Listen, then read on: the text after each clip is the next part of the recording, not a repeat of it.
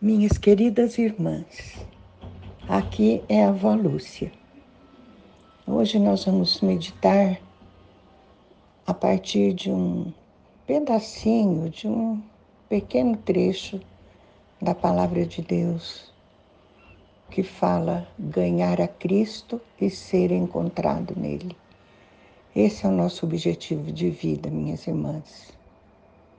Vamos ler Filipenses 3, de 8 e 9.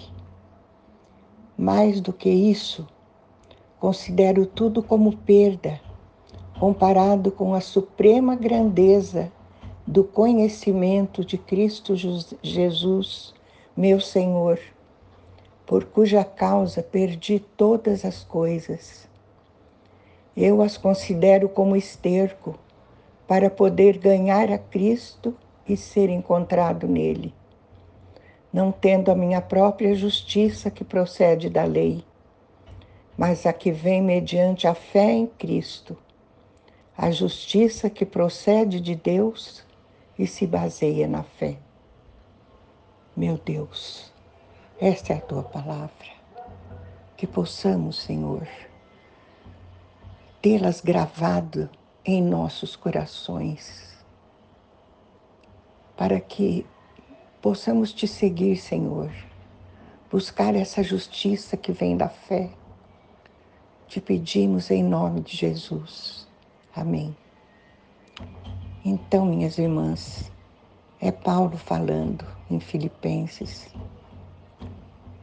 E, e ele diz que tudo que ele tinha antes de conhecer a Jesus, ele considerava como esterco e tinha perdido todas aquelas coisas que para ele já não tinham mais valor. Por quê? Porque o objetivo dele era ganhar a Cristo e ser encontrado nele. Ser encontrado em Cristo. Não tendo a sua própria justiça, que vem da lei. Aquela lei que antigamente, como as pessoas não tinham o Espírito Santo habitando nelas, elas podiam ter a quantidade de lei que fosse, mas não conseguiam cumpri-las. Não conseguiam ser santificadas através da obediência à lei. Mas o que nos santifica é a graça de Deus, mediante a fé em Jesus Cristo Aí sim vamos obter a justiça que procede de Deus e se baseia na fé.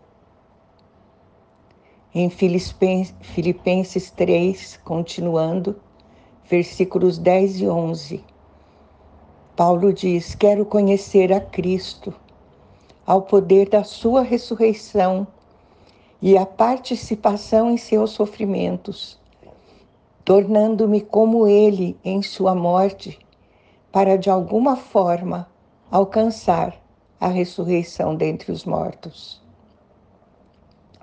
Então, minhas irmãs, Paulo repete que ele quer conhecer a Cristo, viver em Cristo, ter os mesmos objetivos de Cristo, ser como Jesus em tudo que ele fizer, para que ele possa desfrutar do poder da ressurreição e alcançar também a ressurreição dentre os mortos.